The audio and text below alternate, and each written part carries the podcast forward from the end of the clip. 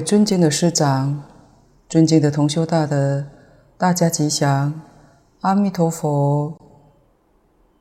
请大家翻开讲义第三十九页，是等法，看注解。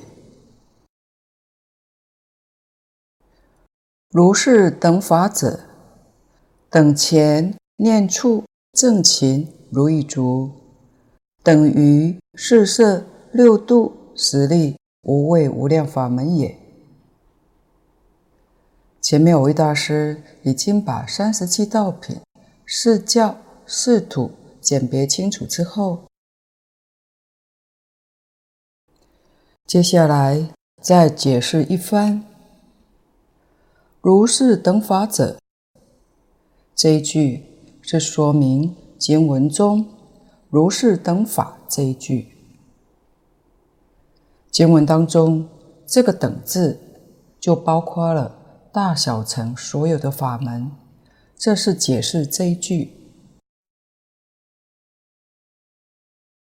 蕅益大师这里说的“等前”，因为三十七道品前面的三科是念处、是正勤、是如意足，在经文上没有，所以也包括在这个字里面。这三科在前面都讲过了，等于其他的法门就是无量的法门。这里也是列举几种四摄法、六度法、十力、四无畏以及无量的法门，都用这个“等”字把它代表了。所举出的这几个例子，也是大乘佛法里面常常见到的。四摄，摄就是摄受众生、接引众生的意思。如何能引导大众来学佛？佛陀教我们四个原则，叫做四摄法。第一个是布施。第二个是爱语，第三力行，第四同事。这里的布施意思是与众生以恩惠，常常施舍一些小惠，感情慢慢就深厚了。他跟你有感情，你介绍佛法给他，就较容易接受。用这个方法。所以，这个布施的目的跟六度里面的布施不一样。这个是跟人家博感情、结恩惠。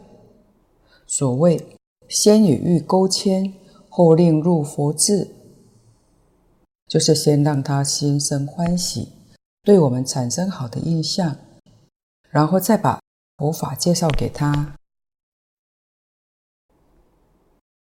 这个方法。很有效，自己也能深深体会。我们也要知道，如果与众生无缘的话，那纵然你已经成佛了，也没有办法度他的。怎么说呢？就如同佛当年在世，城东老母与释迦牟尼佛没有缘，佛就度不了他。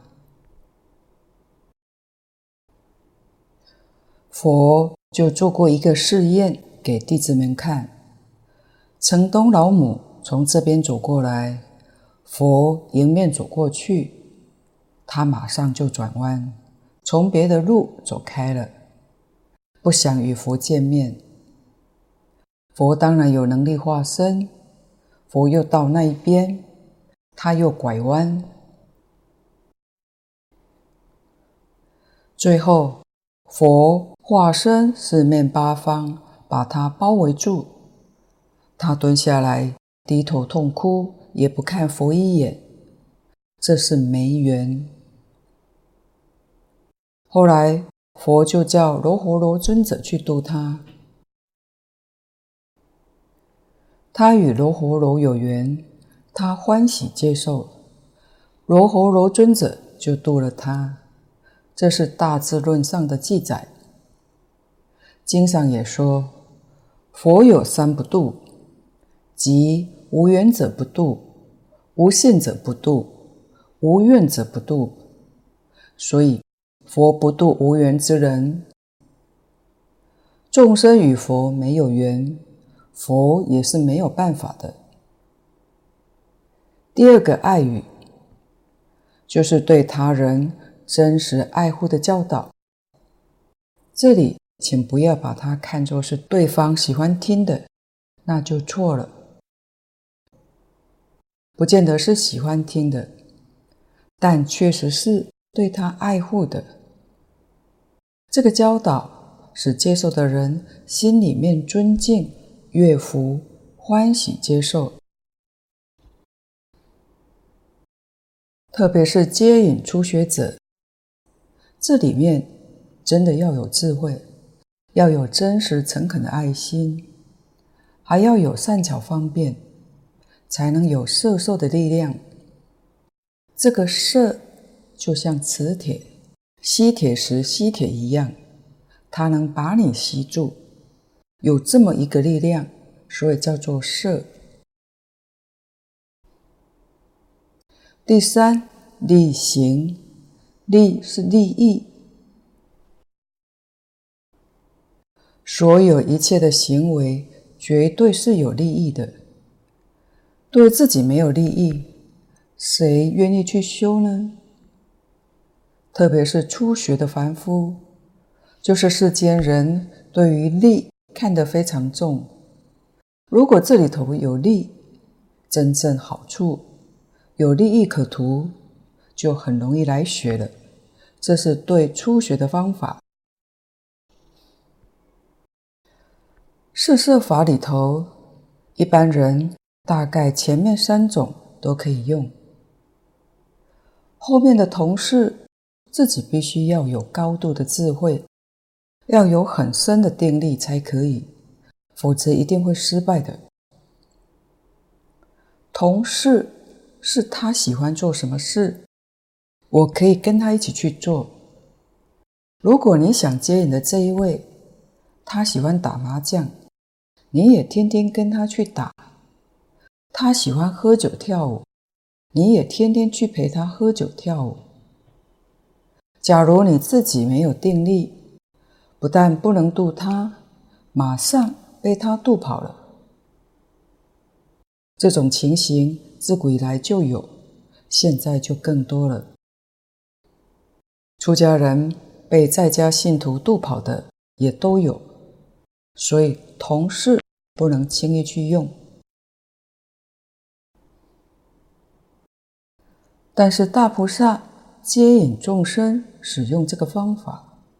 在《华严经》上特别明显，像善财童子五十三参，几乎都用同事这个方法，用一些手法把他引到佛门来，是接引众生最高的一种方式。上面四个叫做四摄法，这是佛教导菩萨用这四个方法。来摄受一切众生，不仅介绍给初学者，也可以说，佛对于等觉菩萨也离不开这四个原则，他才能教化一切众生。所以这四种运用得巧妙之时，都能够收到很好的效果。底下六度，这是属于菩萨的行法。菩萨是觉悟的众生，换句话说，他情没有完全断。虽然有情，但他觉悟不迷，就叫菩萨。但是佛，佛没有情，情完全化成智慧。在大乘佛法里面。智跟情是一件事情，觉悟了，情就变成智慧；迷了，智慧就变成情感，变成情事。一个觉悟的人，他在日常生活当中处事待人接物，一定是遵循这六个原则，遵循这六条叫做六度。度的意思是从生死轮回的这一边度到不生不灭大涅槃的那一边，用这六种方法就可以达到从凡夫度到圣人的境界。一般讲的超凡入圣，到这个境界。这六条，第一个是布施。这边的布施跟四摄法的布施名词一样，意思不相同。四摄法里面的布施是跟众生结个善缘，结个欢喜缘，目的在此。菩萨六度，这是真正要度自己。六度不是度别人，是度自己。自己烦恼的根是慳贪，慳贪是烦恼的根本。虽然佛家讲烦恼很多种，释弘誓愿上说烦恼不尽誓愿断。真是无量无边的烦恼，这些烦恼把它归纳，就叫八万四千烦恼。这八万四千是有个数字，无量则是没有数字。八万四千烦恼在佛学字典是能够查到的，不是随便说的。上回分享报告都讲过的，一般教学上，对于这样庞大琐碎的数字，会学得厌烦，于是有菩萨把它归纳，归成一百零八类，叫做百八烦恼。到了天亲菩萨，又把这些烦恼。归纳成二十六大类，一般在教学研究当中是以这个标准来演说。这二十六大类有六个叫做根本烦恼，二十个叫做随烦恼。随烦恼里面又分大随、中随、小随，总共二十个。这就是大乘佛法常说的二十六个烦恼。把这二十六个烦恼再归纳，就是六个根本烦恼。这六个再归纳，就变成三个，叫做三毒烦恼，就是贪嗔痴。实在讲，三毒再归纳。最后归纳成一个，就是贪。六度法是度什么呢？就是度三毒烦恼的。我们自己有三毒烦恼，用这个方法来对治。换句话说，三毒是病，六度是药，希望用这个药来把我们的病除掉。所以大乘断烦恼。比小乘来得高明，大乘就用这些方法。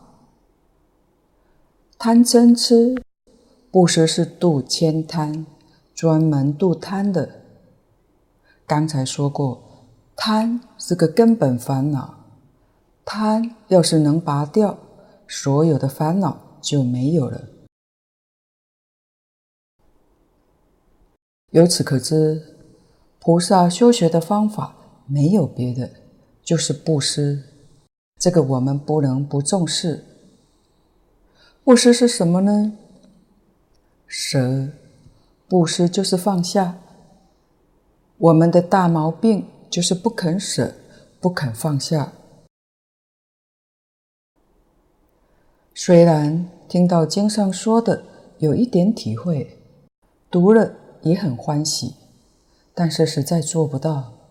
就是自己不肯放下，这是自己修行不能成就的原因。不肯放下，换句话说，我们的心就不清净，心里面有一丝毫东西存在，就是障碍。慧能大师讲：“本来无一物。”我们现在心里面东西太多了，牵肠挂肚，胡思乱想。一直到什么时候能把它通通都放下，那就圆满成佛了。大乘法里面跟我们说了，菩萨有五十一个阶级，阶级哪来的呢？可以说是放下多少而分的，能放下的多，菩萨的地位就升高；放下的少，地位就低，如此而已。所以一定要放下。佛为什么要我们放下呢？因为我们真如本性本来清净，所以放下是当然之理。这个在我们日常生活当中要真正去学，学习就是修行，修正我们错误的行为。我们错误的行为就是吝啬、贪得，样样执着不肯舍弃，这是我们的病根。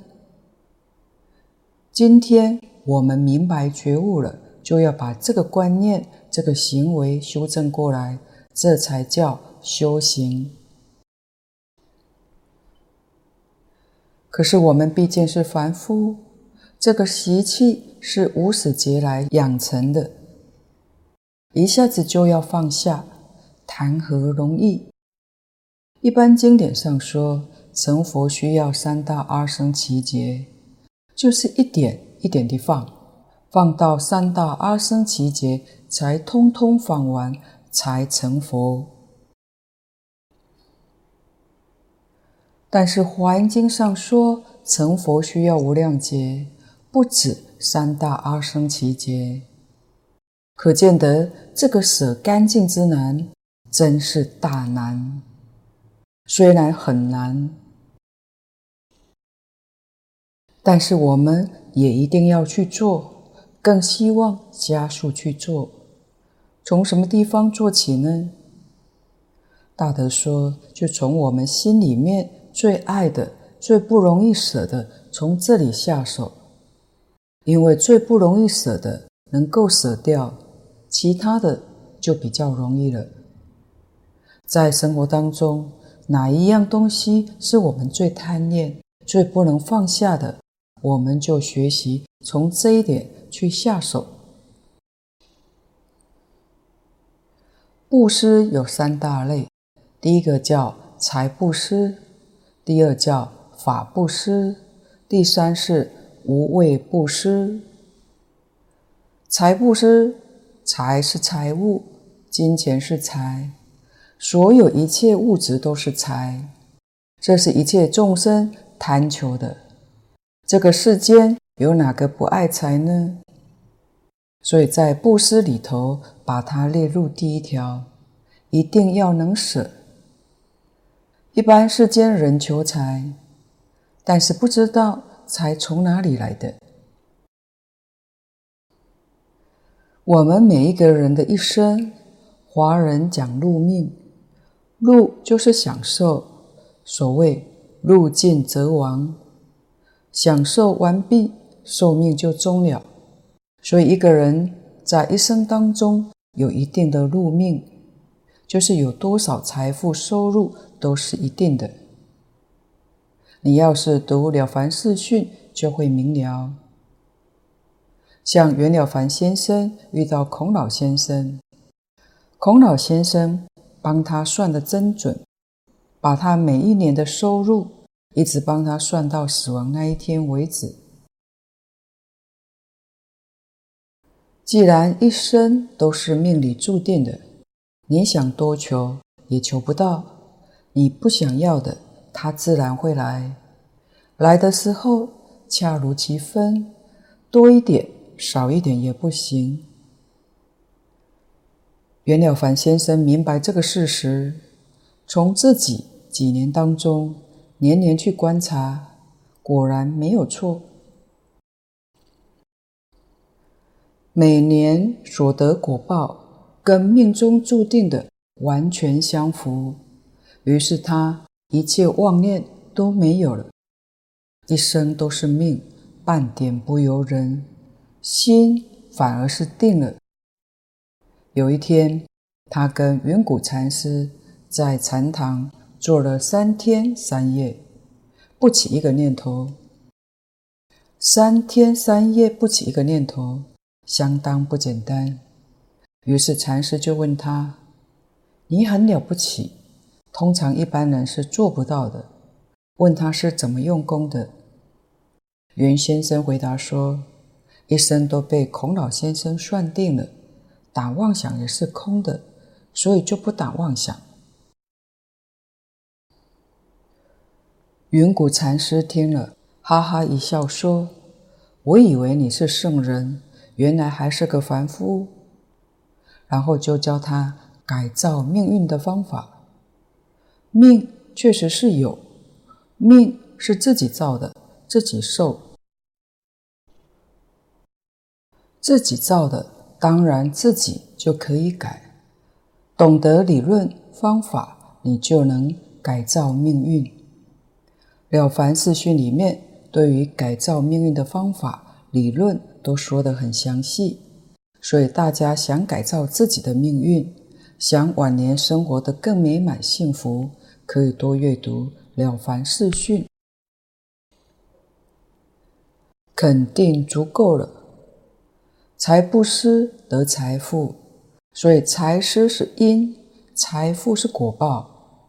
越布施，你所得的财富就越多，就是这个道理。越不肯布施，你命里头那一点财用完，用尽了就没有了，那人也就亡了。所谓路尽人亡。布施，我们也要有智慧去做，不要自己发好心，被他人骗了，不但得不到好的果报，反而得的是恶报，那亏就吃大了。怎么说呢？别人骗去，人家拿这个财富去做恶事，他是罪魁祸首，出钱出力的人是帮凶。虽然谈不上罪，但有过失。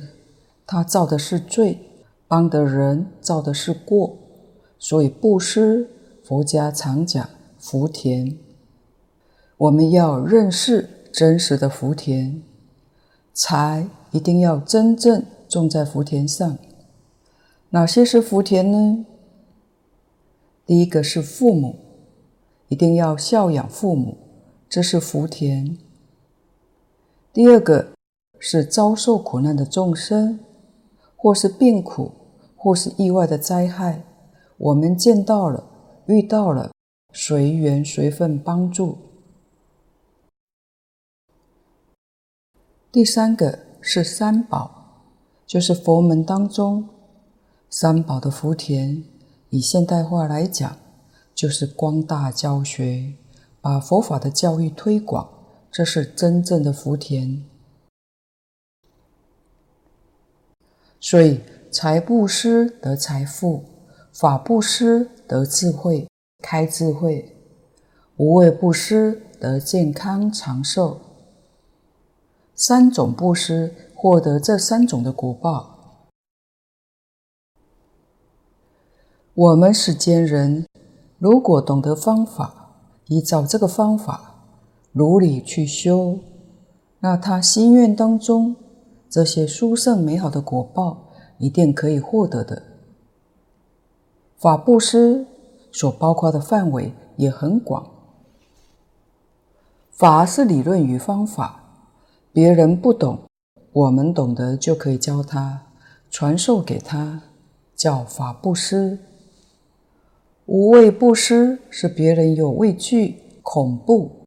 我们以自己的力量去帮助他。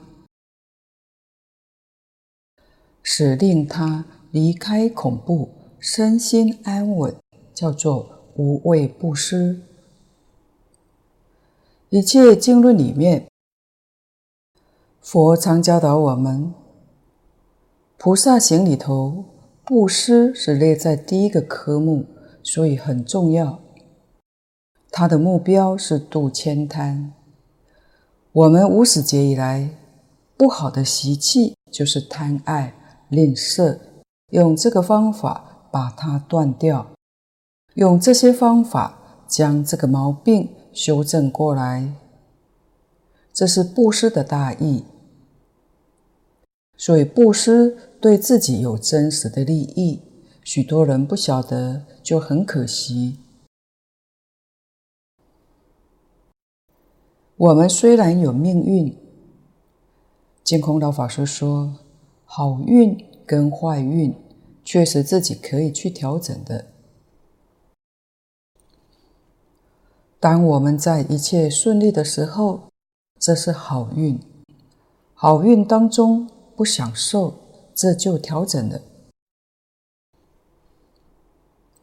希望把好运调整到晚年再去享受，这是聪明人。晚年体力衰了，精神也差了，行动不方便。有福，自然就有人会照顾你、伺候你，这是真正享福。古德也常说，福报不要在年轻的时候享受掉，财富最好不要在年轻的时候发达。那么年轻的时候发财怎么办呢？就是做布施，多施舍，做慈善公益的事业。你把财舍掉了，你命里那个财还是在的，不是舍了就没有了，还在。希望到了晚年时候再发，这叫真正聪明人。晚年的幸福才是真正的幸福。你要是懂得这个道理，晓得调整方法，自己能调整，何况又能修持，使你的福德。天天增长。原本没有福，晚年得福报；有福的人，福报更增上。用这个方法来修就对了。第二个是持戒，持戒不限于大小乘的戒律，这是我们必须要知道的。戒律。以现代化来说，就是生活规范。自己一个人独处，佛法里面叫小乘戒。独处，也就是儒家讲的慎独。即使自己一个人，没有人见到，自己一举一动都守礼、守规矩，不放逸，依然谨慎，这是慎独，这是属于小乘戒。入众就是我们跟大众在一起，应该要守哪一些规矩，这叫大乘戒。所以大乘是跟大众相处的。在佛文里面，小乘戒叫比丘戒，大乘戒叫菩萨戒。现代话说就是守法守礼。所以戒律它实在包含了。世间的法律、道德、风俗习惯，都包含在这个科目里面。因此，我们学佛人，佛是我们的老师，不仅要遵守佛对我们的教诲，我们在任何一个地区，也要遵守这个地区的法令规章，要遵守。这个地区的风俗习惯、道德的观念，通通都要遵守。守法，自然会被这个地方的人所欢迎，被大众所接纳。守法也包括在四摄法里头，这个是度诸恶，就是造作一切的恶业。持戒的人不造恶业，所以戒律的精神就是诸恶莫作，众善奉行。第三个忍辱，忍辱就是忍耐。古时候翻译经典的这些大德，为什么他们忍的下面不用耐换成入呢？这是在以前有特殊的环境，古人对于入看得很重，常言说：“士可杀，不可辱。杀头不在乎，五入就不行，不能忍受。”净空老法师说：“也许古德知道华人把入看得很重，所以用忍入，入都能忍了，那还有什么不能忍呢？就是一切都能忍了。所以这不是经上本来的意思，本意是忍耐的意思。忍这件事情包括就非常多了，范围也很广。大乘经论也把它归纳为三大类。第一个是。人为的侮辱，无论是有意或者无意的，都要能忍。人为的加害。第二是自然的灾害。举个小例子，对夏天的酷暑、冬天的寒冷，这都是自然界的变化，要能忍受。第三个是佛法。佛法上的修学要很长的时间，要有耐心。佛教导我们许多的道理、方法，让我们在日常生活当中修正自己的习气、毛病。这不是一两天能成功的，是要长时间的修学。尤其像经上讲的，成佛要三大阿僧只劫，没有耐心。怎能成就呢？所以，对于佛法修学，要有很大的耐心，这都是属于忍辱。忍辱最主要是要对治三毒烦恼里头的嗔恚。经上常说：“一念嗔心起，百万障门开。”障是障碍，所有一切障碍都来了。所以学佛忍辱是功夫，我们一定要学《金刚经》上的一切法得成于忍。世间的事情，小事有小忍才能成就，大事要有大忍的功夫才能成就。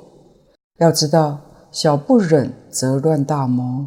所以要时时刻刻提醒自己要有耐心。第四是精进，精进是对治懈怠，懈怠是懒惰，懈怠也是许多人的通病。我们一定要懂得对治，如果不懂得对治，想要成就就很困难。但对治要讲求有效的方法，这是别人帮不上忙的。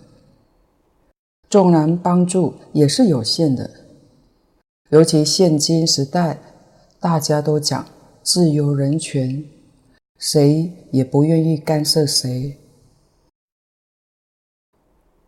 也不愿意被人干涉，所以大德告诫我们：劝人一两次若不听。第三次就别再劝了，为什么呢？多劝几次，可能变成记恨了。末学也是秉持这样的方式，通常第一次没听，不会放弃，必须要找机会劝第二次，总是要再努力一下下。如果第二回也不听，可能就没有第三次了。除非他日后自己明白了，主动来找。所以大德说，在从前早期，真正督促教导我们的都是父母和老师。但是现在的老师也不会督促你，父母想教根本就教不了，所以懈怠是我们今天修学上最严重的一个大障碍。自己一定要想办法，让自己能保持精进不懈怠。第五个是禅定，禅定在此地用广义的说法，就是心中有主宰。不轻易被外界所动摇，这就是定。譬如我们在世间必须要学习一两种的技能，作为谋生的工具，选择之后就定在这里，心就专了，能够专精专修，你的事业才会出人头地。像日本，自古至今。有所谓的职人，职人达人就是专精，纯熟于某一项的所长技能的意思。这是什么道理呢？因为精与专，专里面就会有智慧，所以后面第六个是智慧。般若是度愚痴的，智慧哪来的呢？智慧是从定当中来的。佛法修学上也是如此，在许多法门当中，我们也要专学一门，这叫定，定于一就对了。纵然自己能力很强，同时可以修许多科目，这是指能力很强的人。如果想要有大成就，大德们说，还是要专，唯有专精才能有伟大的成就。也就是说，无论学业、事业、佛法上的修学，都要专精。专精就是禅定，我们的意志能够集中，精神能集中，不至于分散。所以禅定是对治散乱的。在以前，台湾生活条件较为困苦的，大多数没有机会能接受较高的教育，所以早期有各行各业的学徒，不就是选定一种行业专攻吗？经过了几年专攻，练就了一身功夫手艺之后，他就可以养家糊口了，甚至于能自立创业。现在还维持这样职业的师徒制，最明显的是日本，他们号称为职人，演变成职人是学有专精的代名词，也有颇受人尊重的意味。墨学观察到，他们一旦投入自己所选择的行业，经历几年的修炼修业，然后学成之后投入工作，就是台湾人讲的。出塞，或者自立创业，现在仍然不少的。比起台湾以文凭一窝蜂为主，他们有很多高中毕业生不想继续升学的，很多是走职人这一条路，甚至现在大学毕业对于他们而言都足够了。日本。整个生活压力与社会环境，让他们认为要赶快毕业，能安定就职才是最重要的。实在讲，他们比台湾还不太重视那张文凭，但是他们的压力之大，生活过得实在也是非常的辛苦。第六科目是般若。就是智慧，般若是梵语，中文是智慧的意思。古德没有把般若翻成智慧，保留原因有两个意思。第一个是尊重不翻。古来第一个译经的法师用音译，然后再加以注解，以后译经的大德就多缘这个例子，这就是尊重。第二个意思，担心我们世人对这个名词产生误会，因为他讲的智慧是真智慧，不是我们世间人讲的聪明才智。世间人讲的聪明才智，在佛法里面叫做识智辩聪。是智辩聪并不是智慧，是有这样的差别。为什么呢？是智辩聪是从意识里面生出来的，也就是从我们的思维、研究、推论、判断当中产生的。这个是世间人的聪明，不是真智慧。那真智慧是从哪来的呢？是从禅定当中来的。换句话说，是从清净心里面生出来的。清净心不需要思考，不需要研究，不需要推断，自然明了，一接触就能通达。明了，这叫智慧。整个佛法所求的就是求智慧，因为智慧是从定当中来的。定在佛法修学里面是很重要的，因戒得定，因定开慧，所以定是佛法修学的枢纽，最重要的一环。慧的修学有两种，一种是从定里面生出来的，这个是纯正的一个方法，正修；另外是从读诵，也是一个途径。所以古德教我们，一方面修定，一方面读诵大乘经典，两个方法可以同时用。李炳南老居士教人。用念佛的方法修定，再以研究经典的方法帮助开会。他老人家曾经举过一个比喻，譬如单独修定，要能开会，需要十年的时间；如果同时一方面去研究大乘经论，可以把开会的时间提前到五六年，就能够得到了。这也是佛家常讲的正助双修。是以修定为正修，以读诵大乘为助修。净空老法师说，读诵大乘经典要有方法，就是完全读诵，不求解义，不要去研究，就是一味的读诵。一求解义，读诵的目的就完全破坏了。为什么呢？你一起分别，就落到意识里面去了。所以读诵经典的时候，就是禅家所说的离心意识参。读诵跟禅宗用的手段不同，但是目标是一样的，是在参禅。这个是妙到极处。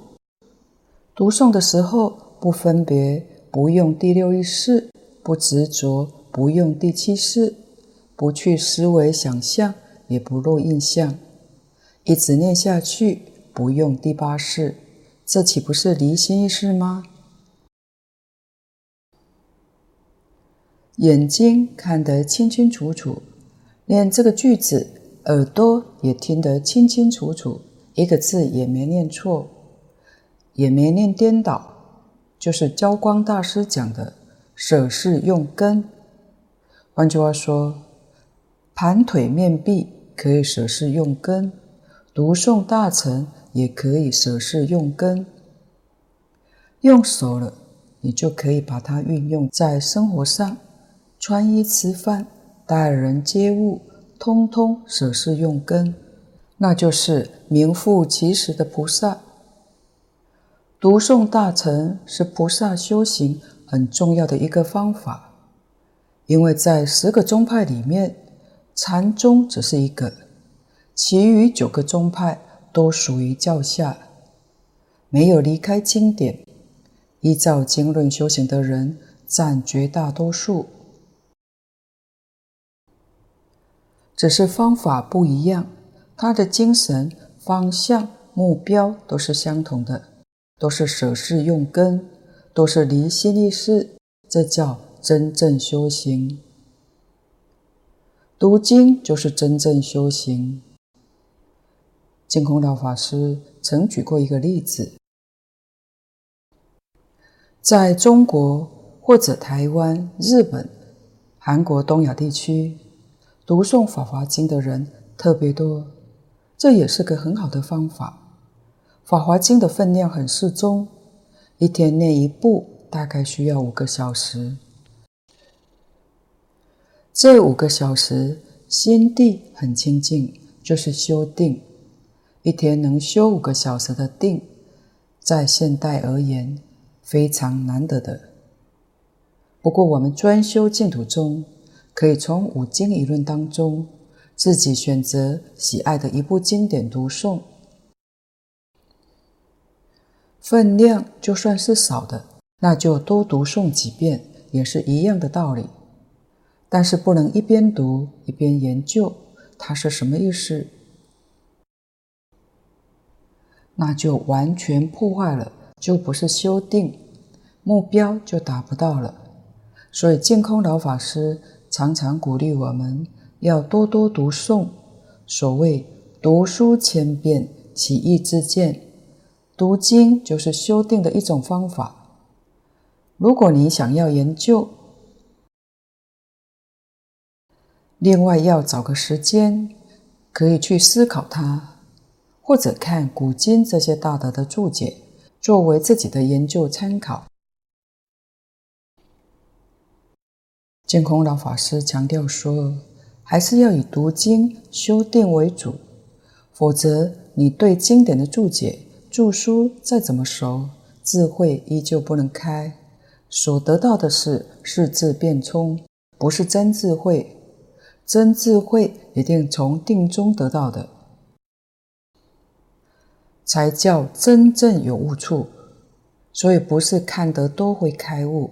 是心清净才会开悟。以上这六种是菩萨在日常生活当中处事待人接物修学的纲领，就是依这个作为修行标准，以布施对治慳贪，以持戒对治恶业，不造诸恶业，以忍辱对治嗔恨。以精进对治懈怠，以禅定对治散乱，使心不散乱；以般若对治愚痴，叫六度。度什么呢？就是度我们这些的毛病。可见得这六大纲领不是度别人，纯粹是度自己。这六种是我们的病根，佛陀教我们这六种的方法是良药，我们用这副良药来对治我们的毛病，这叫修行。功夫用得如法得力，就能把病根除掉。这六条在大乘经典里面讲的很多，说最详细的是《大智度论》里面。有很大的篇幅说明六度，因为这部论也很大，有一百卷。另外，《华严经》上单讲布施就将近一百种。财布施有外财、内财，内财就是身体，头目脑髓都可以布施的，讲得很详细。如果同修想要多知道一点，还有姜维龙居士的《金刚经讲义》，朱子安居士的《心经全注》，里面也收集不少经论，对这方面的开示，值得大家做参考。净空老法师建议这两本初学者可以当作佛学常识来阅读，里面对于大乘、小乘的名词术语解释得很详尽。想要研究佛法，首先对于法相名词也要熟悉，然后读一切经典，疑惑自然也就少了。今天的报告就先到此地，若有不妥地方，恳请诸位大德同修不吝指教。谢谢大家，感恩阿弥陀佛。